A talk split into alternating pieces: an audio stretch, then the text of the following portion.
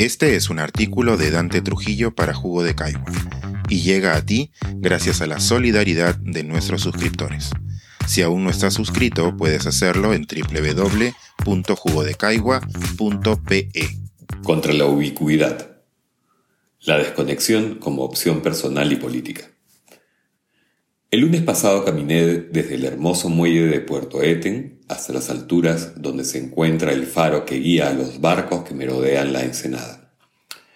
Una trocha abierta en ascenso entre el acantilado y una huaca inmensa y casi inexplorada de la era Sicán, el Cerro Las Campanas.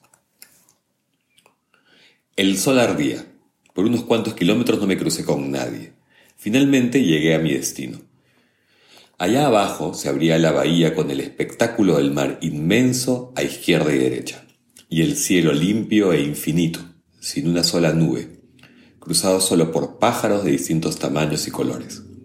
Sus graznidos, el rumor del oleaje y el viento eran todo lo que se podía oír. Me senté en la base de ese faro ya ruinoso por la humedad a disfrutar de aquella soledad natural y perfecta. Cerré los ojos me dejé caer en la belleza de la experiencia. Creo que hasta me dormí por unos segundos, quizás soñé que me hallaba en ese mismo lugar. Y entonces un ruido extraño me sacó del embelezamiento. Tras el sobresalto, tardé aún unos segundos en darme cuenta de que se trataba de mi celular. Quienes me conocen saben bien que lo llevo silenciado, es más, que casi nunca lo contesto, pero estando fuera de Lima me siento obligado a cierto estado de alerta.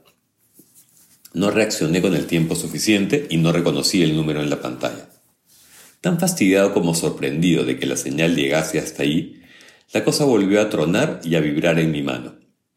Por un segundo pensé lanzarlo al abismo. ¿Qué culpa tendrá el mar de Grau? Pero cedí a la responsabilidad y contesté. Buenos días, nos comunicamos con el señor Trujillo Ruiz Dante Fernando. Maldita sea. Lo dije, maldita sea. Buenos días, señor Dante, nos comunicamos por encargo del banco. Los celulares no hacen clic, pero el mío lo hizo mentalmente. Clic. Chau. Fuera. Con todo el respeto del mundo, por favor, no me jodas. Y lo apagué. No sé exactamente desde cuándo tengo un celular, pero creo que hacia mediados de los 90 me dieron uno en la chamba apareció acaso junto con el primer correo electrónico, Latin Mail. Es decir, sin darme mucha cuenta, llevo más o menos media vida sujeto al artefacto. Recuerdo que al principio, cuando era tan caro como aparatoso, hubo quienes se inhibían de tenerlo por considerarlo necesario solo para trabajos donde una llamada podía realmente salvar vidas. Médicos, policías, incluso abogados. A mí me resultaba medio snob a lo que sumaba el hecho de que siempre me molestó cargar cosas. Fueron muchos otros quienes se resistieron al teléfono celular y a las redes sociales, por cierto. Pero en algún momento de estos últimos 25 años supusimos necesario tenerlo incluso si se era niño. Hoy creo que solo conozco a un adulto funcional que no posee uno, el querido poeta Rafael Espinosa. Resulta casi inimaginable la vida sin un móvil. Y sí, es fantástico hasta el vértigo todo lo que se puede hacer con él.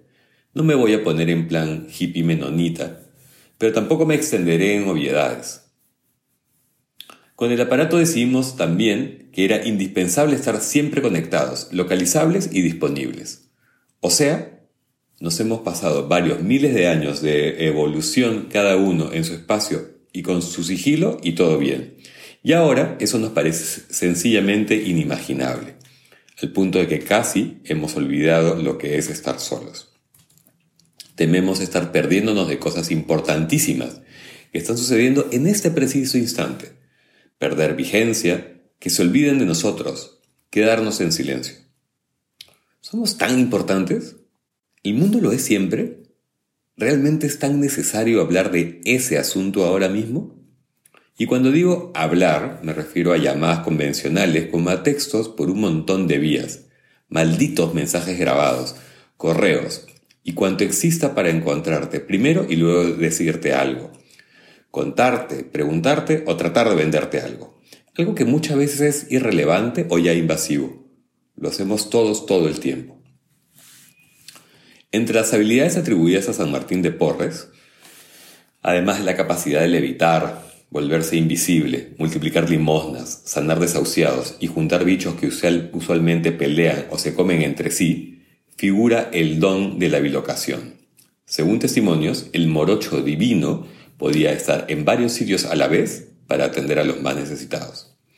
En ese caso, entregado con amor a auxiliar a los urgidos, se entiende y se agradece su buena disposición.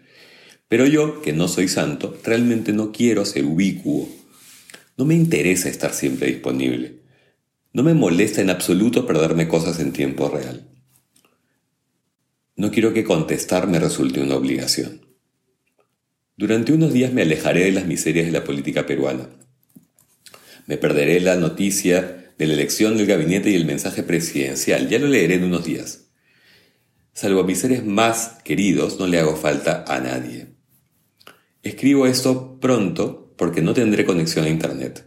Conmemoraré el Bicentenario Nacional entre pirámides milenarias y algarrobos, en el bello y solitario silencio. Mientras tanto, como dicen los reclutadores de personal desalmados, no nos llame, nosotros le llamaremos. Este es un artículo de Dante Trujillo para Jugo de Caigua y llega a ti gracias a la solidaridad de nuestros suscriptores. Si aún no estás suscrito, puedes hacerlo en www.jugodecaigua.pe.